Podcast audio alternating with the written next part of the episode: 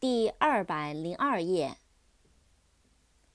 patient，p a t i e n t，patient，病人，有耐心的。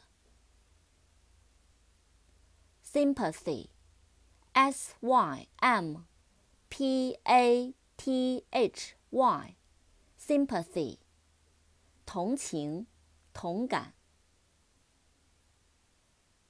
encyclopedia。E N C Y C L O P E D I A，encyclopedia，百科全书。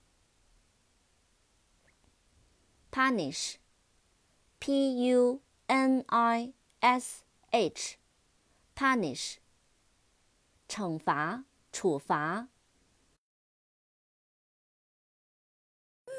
Have to try